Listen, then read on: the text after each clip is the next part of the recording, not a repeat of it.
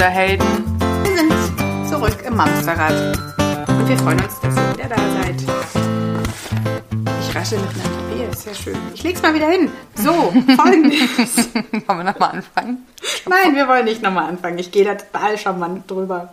Ich habe das Papier nämlich nur hier vor mir liegen, weil da eine Frage drauf steht, die uns die Woche bei Facebook erreicht hat. Und da steht, Hallo ihr Lieben, mein Kind haut mich, wenn es wütend wird. Es spuckt mich an und es tritt mich gegen das Schienbein und zwar so doll, dass ich blaue Flecken habe.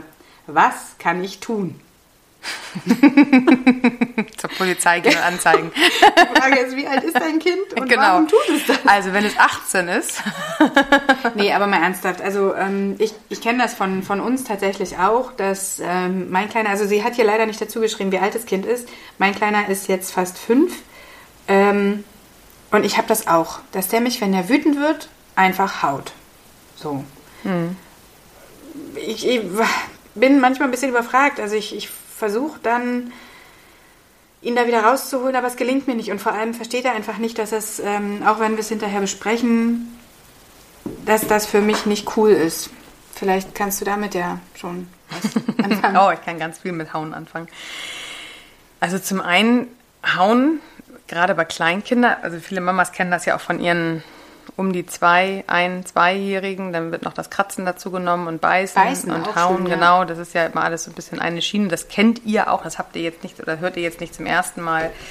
Das hat natürlich was mit der fehlenden Sprache zu tun. Die Worte fehlen noch, die Kinder können sich noch nicht ausdrücken, die Kinder wissen noch nicht, wie sie mit dir ins Gespräch gehen können. Und ähm, der Impuls, dass sie vielleicht wütend sind oder hilflos oder ohnmächtig, muss sich irgendwo entladen. Und weil sie es mit Worten nicht können, ähm, da es halt noch nicht dieses Kackscheiß äh, Pipi-Mama, da gibt es im Moment noch keine, keine äh, spannenden Wortkreationen, da gibt es halt nur Hauen, Kratzen, Beißen. Das heißt, seine Art, mir zu, also es macht der Zweijährige tatsächlich ja auch immer mal, seine Art mir zu zeigen, dass irgendwas gerade richtig blöd läuft genau. und er nicht einverstanden ist. Genau, mhm. ja. In Wann seiner Welt. sich denn das? Dann, wenn sie Worte finden. Also die, die Zweitgeborenen haben es ja oft noch ein bisschen schwerer. Da schimpft dann ja auch noch das große Geschwisterkind noch mit einem und die Kinder können überhaupt nicht äh, richtig äh, reagieren. Die haben die Worte noch nicht, die können nicht mit dir diskutieren. Also hauen sie. Was ja auch vielleicht sogar in unserer ersten ähm, äh, Impulshandlung wäre, wenn wir nicht unser Großhirn hätten und wenn wir nicht mittlerweile abgespeichert hätten, dass wenn wir hauen, äh, wir damit eine Kette auslösen, die wir nicht verantworten wollen und können. Wie gern ich hauen würde manchmal. Ja, genau. Aber wir wissen, dass wir nicht hauen dürfen. Zum einen nicht Kinder und wir würden auch nicht unseren Mann oder unsere Freundin äh, hauen, wenn die uns irgendwie doof die Frau bei Edeka an der Kasse. Oder genau. oder an der Telefonhotline. Oder an der Ampel. Da gibt's die Palette ist lang, aber wir haben mittlerweile eine Kontrollschleife im Gehirn. Unser, unser limbisches System spricht mit dem äh, kognitiven Part äh, und die rasseln schon unsere Erinnerung ab. Was würde passieren, wenn ich in dem Moment jetzt haue? Wir würden es halt nicht tun. Wir haben eine Impulskontrolle, das haben unsere Kinder in dem Alter natürlich noch überhaupt nicht. Und hauen heißt in erster Linie fehlende Worte bei den kleinen Kindern, die noch nonverbal durchs Leben gehen. So, das ist die eine Sache. Und warte kurz, wie löst man das denn auf? Ähm, naja, in dem Moment kann man, was hatten wir ja beim Thema Wut schon mal, ne? Ich sehe, dass du wütend bist. Ah, also okay. auf jeden Fall drauf ja. eingehen, auf ja. jeden Fall das nicht, nicht ignorieren. Worte geben. Worte geben. Mhm. Oder ich sehe, dass du traurig bist und ich verstehe, dass du jetzt ein mhm. Eis haben willst, aber es gibt trotzdem kein Eis. Aber ich möchte auch nicht gehauen werden. Also das zum einen, zum ersten Mal das Kind da abholen, wo es ist. Es ist ganz tief in seinen Emotionen gerade gefangen und es ist so wahnsinnig wütend, wenn wir erstmal das sehen und auch benennen und erstmal sagen, ich sehe das, ich habe das verstanden.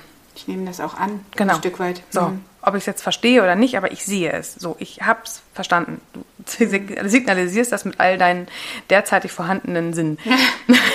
Nach allen Möglichkeiten.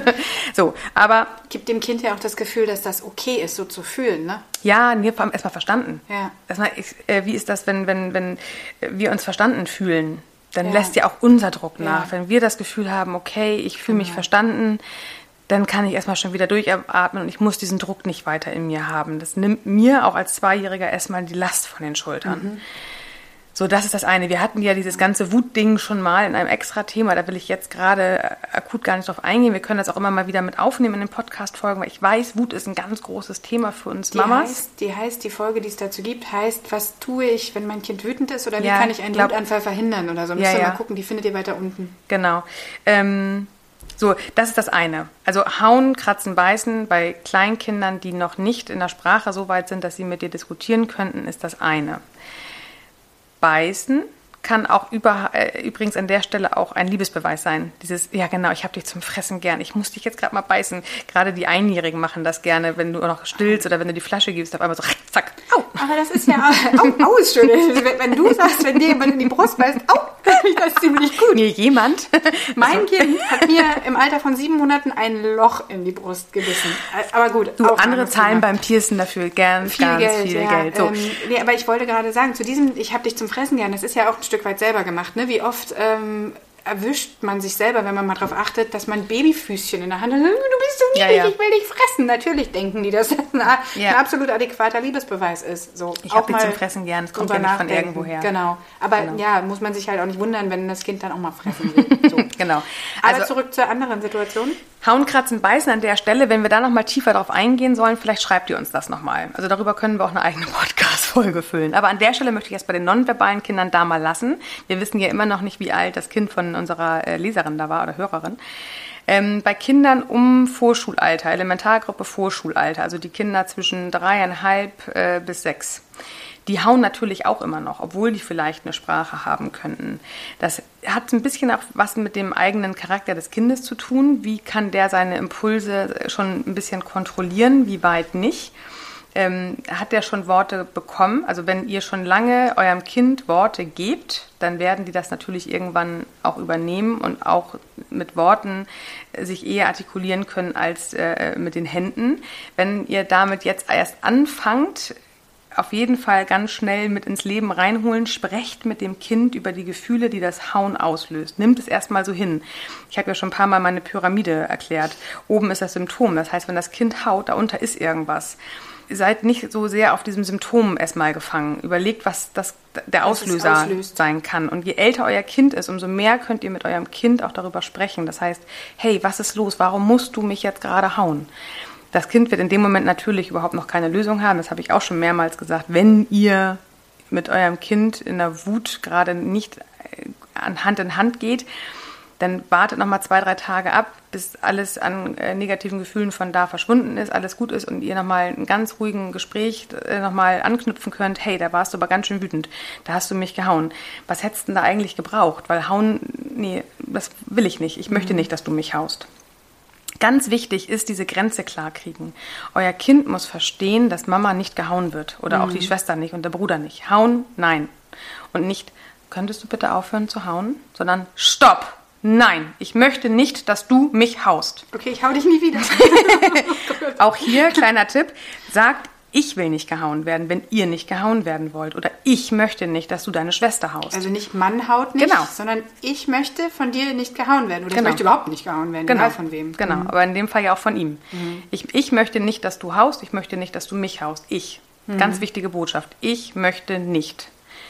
Man haut nicht, das wissen wir nicht. Manche hauen. Also darüber können wir gar nicht Ob das urteilen. jetzt gut ist oder nicht, ist mal dahingestellt. Genau, aber wir, wir wollen nicht hauen. Also ich darf sagen, ich möchte nicht gehauen werden, lass es sein. Und dann auch nicht, bitte könntest du das sein lassen, sondern man darf da auch einen ruhig lauteren, energischeren Ton anbringen, dass das Kind es auch versteht als Grenze. Und diese Grenze unbedingt immer aufrechterhalten. Aber parallel gebt dem Kind Worte. Das Kind braucht ja offensichtlich gerade deine Hilfe. Es würde dich ja sonst nicht hauen. Es hat nur gerade keine Handlungsalternative. Biete ihm in ruhigen Gesprächen, in ruhigen Momenten, am Tag danach, am übernächsten Tag, dann, wenn es euch gerade wieder einfällt, nicht in der nächsten Wut, sondern immer in einem neutralen äh, äh, ähm, äh, Moment, was kann euer Kind brauchen und warum, vielleicht erinnert sich das Kind aus, warum hast du mich denn da gehauen? Warum kannst du mit mir nicht sprechen? Also dieses Gespräch einfach anfangen, damit das Kind weiß, ich kann und selbst wenn es dann sagt, ich weiß nicht warum, aber ich, ne, ich bin jetzt gerade so wütend, Mama, genau, Rumpelst du jetzt hier? so sah ich wahrscheinlich gerade aus. ein bisschen schade, dass wir nicht doch eine Kamera aufstellen. Vielleicht sollten wir über YouTube nochmal nachdenken. Also auf jeden Fall ähm, dieses, dieses, dieses Hauen nicht als, als, ähm, als das nehmen, woran wir auf, uns aufhängen. Das ist nur ein Symptom, da steht irgendwas. Und wenn es nur das ist, dass es gerade wahnsinnig wütend auf dich ist, weil du gerade irgendwas verboten hast oder ihm irgendwie das fünfte Eis nicht erlaubt hast oder er nicht bis abends um elf Fußball gucken darf oder spielen mhm. darf, was auch immer. Ich, ich, achso, ich meine jetzt die Kinder, nicht den Mann. Ne? ähm. genau, dass wir da auf jeden Fall ähm, das nicht als Anhaltspunkt, um über das Symptom zu diskutieren, nehmen, sondern dass wir das dafür nehmen, was ist dahinter. Dahinter ist ein Gefühl. Das Gefühl wird in dem Moment vielleicht hilflos sein, vielleicht Wut, vielleicht ähm, äh, frustriert und dahinter ist ein Bedürfnis. Das heißt, was für ein Bedürfnis kann denn da gerade äh, am Zwicken sein? Ist es die Selbstbehauptung? Das mhm. Kind wollte sich jetzt aber selbst dazu entscheiden, sich ein Eis aus der äh, Tiefkühltruhe zu nehmen und äh, durfte nicht. In der Selbstbehauptung wurde er damit gerade quasi nicht befriedigt. Er durfte seinem Bedürfnis nicht nachgehen. Das löst äh, bei uns ungute Gefühle aus. Und das geht uns nicht anders wir sind in dem Moment, wenn wir das ja sehen, unser Kind haut uns, ist ja auch bei uns ein Gefühl. Wir werden meistens mitwütend. Mhm. Und wenn wir beide wütend sind, dann schreien wir uns an, dann geht, die, dann, geht, dann geht die Spitze des Eisbergs weiter hoch. Wir schaukeln uns hoch, das kennt ihr ja alle. Wenn euer Kind wütend ist, und ich weiß, das ist nicht leicht und das erwartet auch keiner und da dürfen auch immer wieder Ausnahmen sein, aber versucht durchzuatmen, versucht durchzuatmen und denkt an diese Pyramide. Das ist nur oben, was wir sehen. Das ist nicht das, warum er es macht oder sie es macht durchatmen, nicht in diese Wut mit reinstrudeln lassen, aber um Gottes Willen auch nicht über diese Situation hinweggehen. Positioniert euch. Erstmal Gefühl benennen, aber auch ganz klar sagen, nein, du haust mich nicht. Mhm. Stopp. Und das immer und immer wieder sagen. Die Kinder brauchen deine Grenze. Wenn sie diese Grenzen immer wieder ähm, ähm, ähm erforschen wollen, oder wie man sagt, Grenzen austesten. Kinder testen in dem Sinne nur die Grenzen aus, wenn du nicht mehr spürbar bist. Mhm. Wenn sie keine Orientierung haben, wenn sie dich nicht richtig spüren als authentischen Menschen vor ihrer Nase, der echt ist und eine Botschaft hat, mhm. dann versuchen sie immer und immer wieder da reinzukommen. Und das ist das, was uns so wahnsinnig anstrengt. Und jetzt kommen aber Leute um die Ecke und sagen, aber ich erziehe doch bedürfnisorientiert. Das würde ja heißen, ich muss den Bedürfnissen meines Kindes nachkommen. Oder? Natürlich, in allen, in allen seinen Facetten. Nein, um Gottes Willen. Bedürfnisorientiert heißt keine Einbahnstraße. Du hast doch auch Bedürfnisse. Und wenn wir bedürfnisorientiert in der Familie leben, sind deine Bedürfnisse bitte genauso wichtig. Aber jetzt haben wir mein Bedürfnis nach weiß ich auch nicht. Also lass mal bei der Situation mit dem Eis bleiben. So, das Kind ähm, hatte jetzt irgendwie schon eine Schokolade und ein Eis oder was und will jetzt aber noch eins nehmen und ich sage, nein, es ist jetzt genug. So. Abholen. Ja, aber welches Bedürfnis zählt denn höher, wenn beide gleich gibt? Also weißt du, man muss ja in der jeweiligen Situation sich wenn zwei Bedürfnisse aufeinander knallen, für eins entscheiden. So, das darfst du ja selbst. Also erstmal gibt es ja den automatischen Elternanrufbeantworter, ne? Nein, gibt's nicht. gerade, gerade kommt das Kind beim Abwaschen rein. Mama, darf ich? Nein.